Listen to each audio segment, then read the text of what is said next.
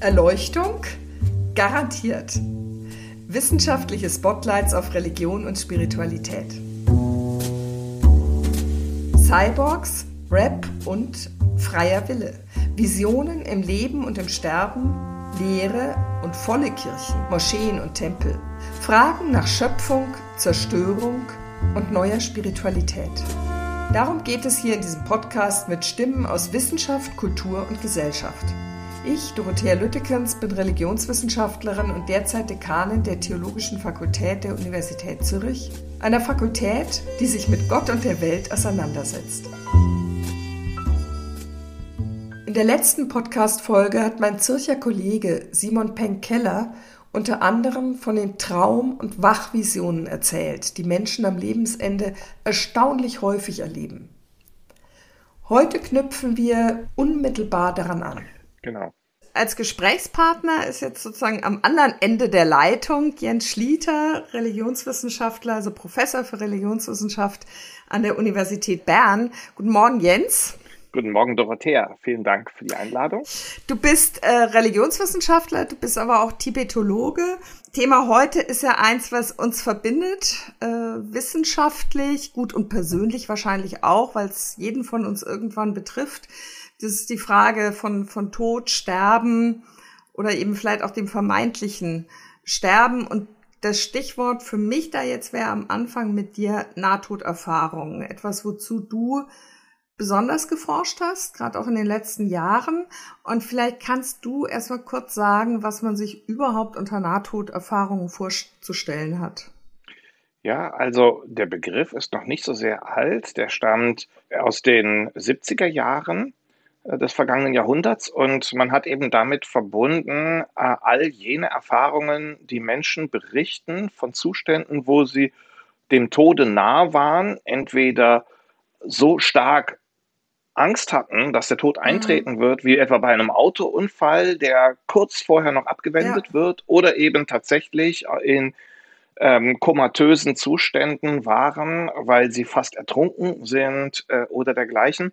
Und äh, eben in den 70er Jahren hat sich dieser Begriff Nahtoderfahrung dann eingebürgert, weil Raymond Moody, ein amerikanischer Psychiater, die ganzen Berichte gesammelt hat. Er hat Berichte gesammelt, die Menschen eben auf klinischen äh, Stationen ihm erzählt haben von einer Lichtgestalt beispielsweise, die ja. sie gesehen haben in diesen Zuständen, in denen sie beinahe gestorben waren oder eben äh, Erfahrungen des Tunnels, äh, durch einen Tunnel gesaugt zu werden in hoher mhm. Geschwindigkeit, aber auch eben klassische paradiesische Vorstellungen von irgendwie einer grünen Wiese, äh, eines Sommerlandes in Jenseits. Äh, aber andere Momente sind beispielsweise auch die Außerkörperlichkeitserfahrung, also das Gefühl, den eigenen Körper von außen zu sehen, von einer erhobenen Beobachterposition, den Wiederbelebungsversuchen auf der intensivmedizinischen Station geradezu zusehen zu können. Mhm. Und eben ein Element, was mich persönlich am meisten fasziniert eigentlich und früh schon fasziniert hat,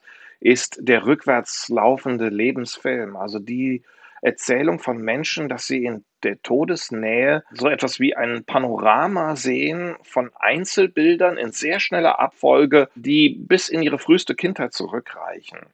Eben die Frage, die mich da sehr interessiert hat, ist, äh, handelt es sich da um eine Fortsetzung der ethischen Bewertung des eigenen Lebens, mhm. so etwas wie eben in Endzeitvisionen natürlich auch berichtet wird und wird vor den Richterstuhl gerufen. Ja. Ähm, sozusagen das große Buch des Lebens mit allen verzeichneten Taten wird aufgeschlagen und es wird sozusagen Gericht gehalten mhm. über die Seele. Das wäre dann ja eben so etwas wie eine moralische Institutionalisierung des Gewissens. Aber wenn ich dich richtig verstehe, die Berichte davon sind ja Erfahrungen von sozusagen hm, ja gewissermaßen innerpsychische Erfahrungen, ohne dass da eine externe Person wie ein Richter auftaucht. Genau, also die Frage eben innerpsychisch ist für viele gar nicht so klar, weil eben manche Menschen diese Berichte verbinden mit einer wirklichen Begegnung und sie das eben äh, wirklich für real halten, für realer als alles, was sie sonst in ihrem Leben ja. erfahren haben. Und gerade deswegen sind diese Erfahrungen natürlich auch so interessant und so bedeutsam, weil viele Menschen dann ihr Leben ändern, den Eindruck haben, sie haben falsch gelebt vor dieser Erfahrung, ja. ihr ganzes Leben neu ausrichten äh, so etwas wie eine transformative Erfahrung. Und genau deswegen glaube ich auch, ist es so wichtig für uns als Religionswissenschaftlerinnen und Religionswissenschaftler, sich solchen Phänomenen zuzuwenden, weil sie auch in Zeiten der Moderne bei kirchenfernen mhm. und institutionsfernen Menschen wirklich äh, genutzt werden, um zu sagen, was sie erfahren haben als wirklich ja. bedeutsam in ihrem Leben. Ich nehme mal an, dass du dich auch damit befasst hast, wie diese Erfahrungen gedeutet wurden. Wenn du sagst, in den 70er Jahren taucht der Begriff auf, es haben sich ja aber, also es gibt ja schon Berichte, die älter sind als die 70er Jahre, die sehr ähnlich zumindest klingen. Also ich denke, im 19. Jahrhundert gibt es eben erste systematische Sammlungen, wie von dem Geologieprofessor in der Schweiz, Heim, der eben in der Zeitschrift des Schweizerischen Alpenvereins Berichte von absteigenden Bergsteigern gesammelt hat. Und äh, in dieser abstürzenden, ab, abstürzenden ja. Bergsteigern. Äh, das Phänomen ist vielleicht auch interessant, weil da äh, zum ersten Mal so etwas wie ein wirklich ein, ein Interesse an Berichten auftaucht, ja, die alle irgendwie vergleichbar sind, wenn manche eben zum Teil hunderte von Metern auf ein Schneebrett gefallen sind ja. und das trotzdem eben überlebt haben.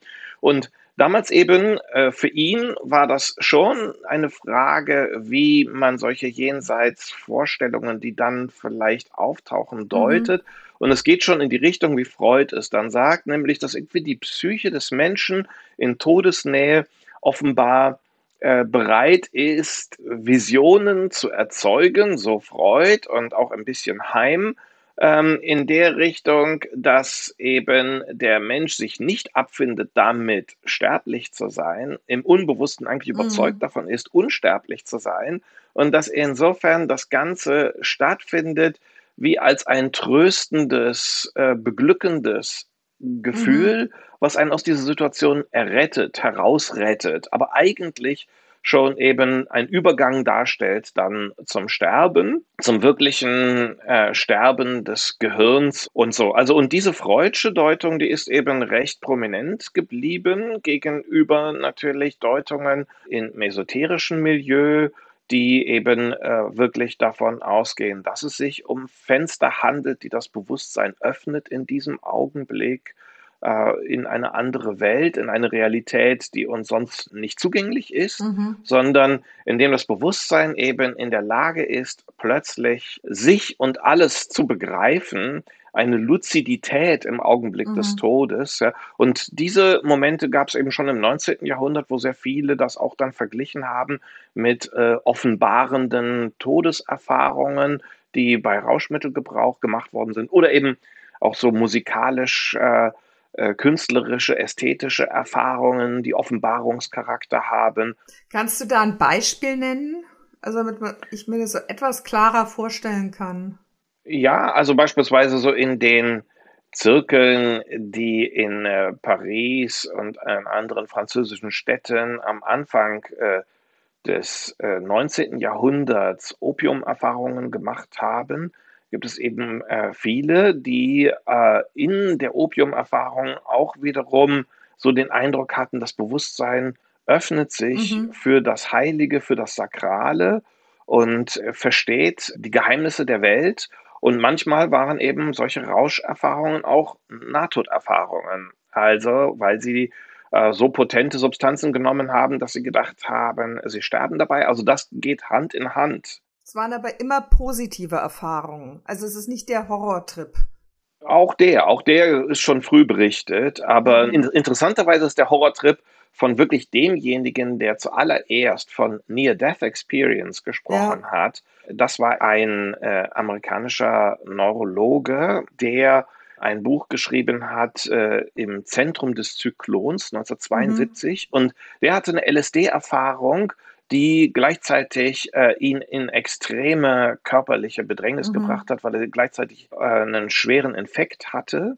Und er berichtet von dieser Horrorerfahrung im Grunde als Nahtoderfahrung. Aber interessanterweise verbindet er es auch mit seiner katholischen Sozialisation, mit dieser Auffassung, die er als Kind hatte, dass im Beten sich die Welt offenbart, Gott ihm offenbart.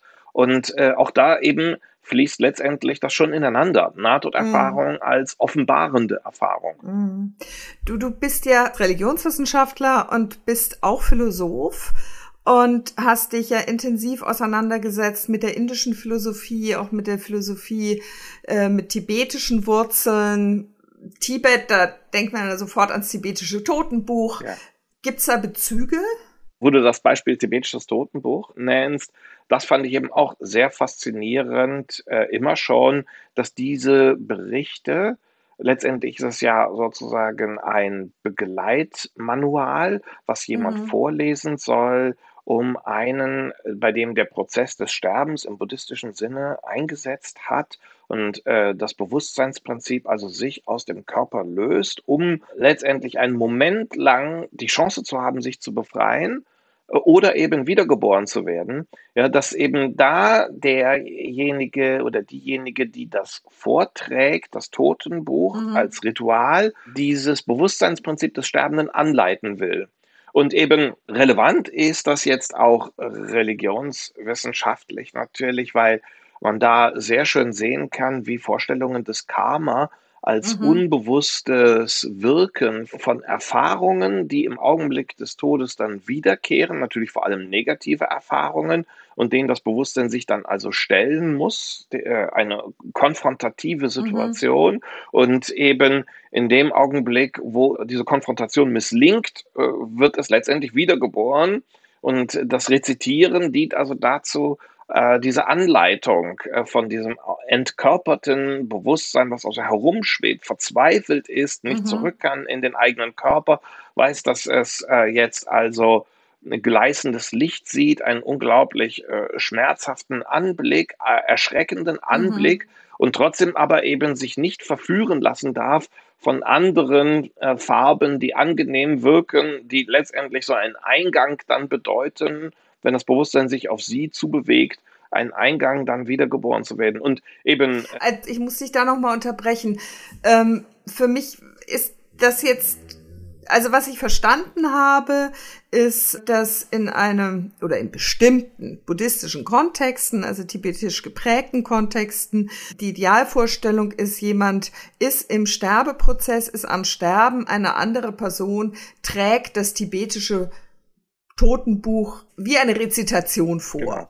Was ich aber nicht begreife, ist was, oder was jetzt so schnell für mich ging, ist, ähm, du sagst, das ist ein Sterbeprozess, das Bewusstsein ist also schon nach buddhistischer Vorstellung ein Stück weit aus dem Körper ausgetreten und befindet sich da in einer sehr, ja, verletzlichen, aber auch offensichtlich verängstigten, bedrohlichen Situation und möchte das nun gerne von dieser Theorie her in den Körper zurück oder möchte es gern wiedergeboren werden oder möchte es gerne eigentlich äh, das Nirvana erreichen? Noch ein neuer Begriff. Also irgendwie das, vielleicht geht's ja. ja auch beim Sterben so durcheinander, aber das ging mir jetzt ja. zu schnell.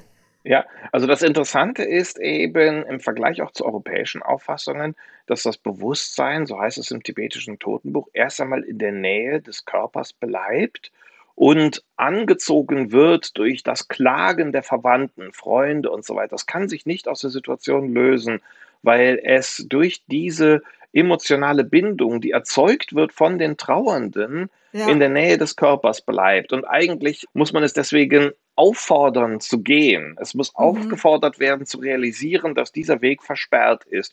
Und interessant ist das eben, weil in den europäischen Nahtodberichten ähm, habe ich bei diesen Beschreibungen von der äh, sozusagen äh, Erfahrung des Außerkörperlichseins ganz andere Momente gesehen, nämlich dass ähm, Europäer west westlich in christlicher Tradition sich viel mehr fragen, warum bin ich das, der da liegt oder die da liegt? Mhm. Dieser Körper ist mir irgendwie fremd. Das ist seltsam und dann wird er wiederbelebt. Das soll man mal lassen. Ich bin ja eigentlich schon glücklich da, wo ich mhm. bin.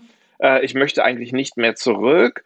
Und gleichzeitig aber auch so dieses Gefühl von Depersonalisierung, äh, sich fremd vorkommen eben während in dem tibetischen Bericht der Körper überhaupt keine Rolle mehr spielt. Also da spielen mhm. die Verwandten eine Rolle. Also das ist eher eine soziale mhm. Beziehung. Aber wie erklärst du dir denn, dass diese Nahtoderlebnisse, wenn ich dich richtig verstehe, offensichtlich nicht so universal durch alle Kulturen hinweg gleich sind, sondern äh, jeweils unterschiedlich?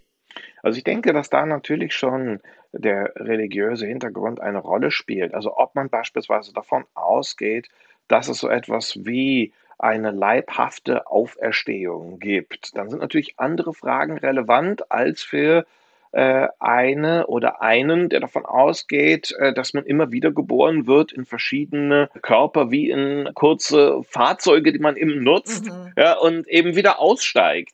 Du, also einsteigt. Jens, Ehrlich gesagt, die meisten Menschen, von denen ich jetzt direkt oder zum Beispiel über diese vielen YouTube-Videos, die es da inzwischen gibt, gehört habe, ja. ähm, die im westlichen Ländern Nahtoderfahrungen machen, ich glaube ehrlich gesagt, die wenigsten glauben an eine leibliche Auferstehung.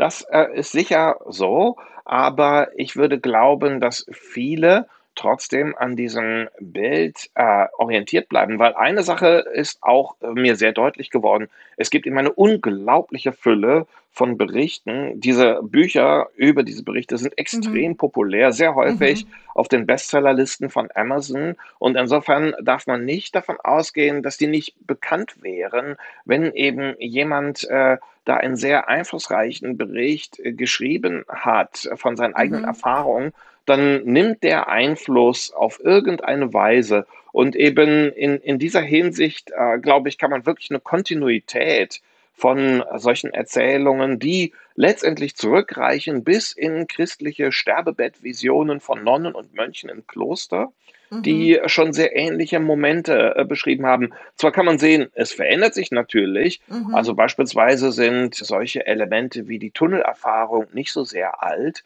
in den christlichen, mittelalterlichen Sterbebettvisionen waren das häufig solche steinigen, dornigen Wege, die man nach oben gehen muss äh, oder nach unten. Wobei bei Hieronymus Bosch, bei diesem ganz berühmten Bild bei ihm, da, das ja immer zitiert wird in diesen Zusammenhängen auch, genau. da gibt's ja genau diese Tunnel-Licht-Erfahrung ähm, genau, das, visualisiert. Das ist sicher emblematisch dafür und es ziert so viele Cover von so Aha. vielen Nahtodbüchern, mhm. Dass das tatsächlich auch schon wieder prägend geworden ist. Aber in den äh, Erzählungen, die von solchen Berichten, die ich untersucht habe, kann man sehr schön sehen, dass um 1850 zeitgleich mit dem Einführen von U-Bahnen, äh, der Metro in Paris, äh, in London und so weiter, diese Erfahrungen extrem populär werden als Tunnelerfahrungen auch das Straßennetz immer mehr durch Tunnel, äh, die gebaut werden, durch Bergtunnel und so weiter ergänzt wird. Also dass eben diese leibhafte Embodiment-Erfahrung mhm. durch einen Tunnel zu fahren, da sehr viel prominenter wird und dann anderes letztendlich in den Hintergrund gerät, nämlich dass man irgendwie in so eine Höhle hinabsteigt, wie noch äh, im platonischen Höhlengleichnis mhm. oder sagen wir, in diesen Jenseitsreisen, wie beispielsweise Dante und so weiter, dichte Wälder oder irgendwie sonst äh, Übergänge von unzugänglichem Gelände, welches dann dahin führt. Mhm. Was ist denn deine Deutung? Von den Nahtoderfahrungen ja. selbst. Also ich finde sie eben auf jeden Fall sehr relevant als Ausdruck der, der Suche nach orientierenden Erfahrungen. Ich würde mhm. nicht so sehr mir als äh, Religionswissenschaftler ein Urteil erlauben über die äh, Wahrheit der ja. Vision. Ich finde, dass diese Frage zu kurz greift, ehrlich ja. gesagt, sondern dass ich viel eher äh, mich frage, wie kann es verstanden werden, mhm. dass jemand diese Erfahrung so heraushebt und für absolut lebensorientierend mhm. hält als Transformation der eigenen Person. Und äh, was ich eben besonders interessant fand, wie erwähnt, sind diese äh, Lebensfilmvisionen. Und da mhm. habe ich eben nur eine kleine Deutung äh, ja. bescheidenerweise beigetragen, indem ich äh, sozusagen die, äh, den Ausgangspunkt genommen habe, eigentlich von einem verwandten Phänomen, wie ich finde. Und das sind Wegreizträume. Also wenn man eben, was jeder schon mal erfahren hat, so ein lautes Geräusch hört, während man mhm. schläft, man wacht auf und äh, weiß, dass sozusagen der Traum, wo man gerade, sagen wir mal, ein Auto sieht, was äh, sich überschlägt und man wird Zeuge eines Unfalls, ähm, dass das eigentlich ein Geräusch ist, dass das Fenster vibriert, weil es äh, zugeknallt ist durch eine Windböe mhm. und sozusagen mhm. diese Geräusche eigentlich zum Aufwachen geführt haben. Und wenn das so ist, äh, dann kann man eben an dieser Symmetrie dieser Situationen, an dieser Parallelität argumentieren, äh, so wie das schlafende Bewusstsein einen Vorteil davon hat, aufzuwachen, weil ja irgendwas in der Außenwelt passiert ist, was äh, möglicherweise potenziell gefährlich ist, mhm. und dass deswegen eine Geschichte erzählt wird im Unbewusstsein mhm. des Träumenden oder der Träumenden, dass man aufwachen möchte, aufwachen muss.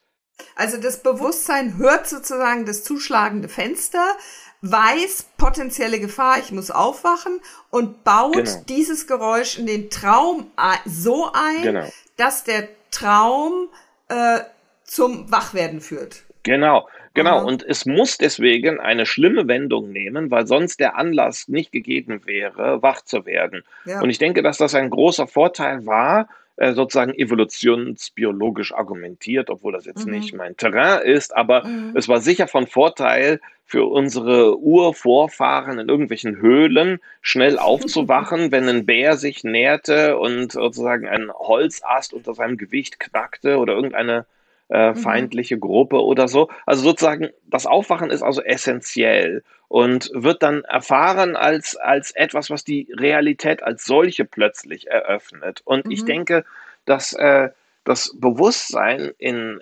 Todesnähe vor allem erst einmal eins vom Körper signalisiert bekommt, nämlich jetzt geht es zu Ende. Also das ja. überlebt man jetzt nicht mehr. Also wenn man ertrinkt, die Lungen füllen sich mhm. mit Wasser. Es sind körperliche Reize, die an das Bewusstsein kommen, nach dem Motto, jetzt ist vorbei, das geht ja. nicht mehr.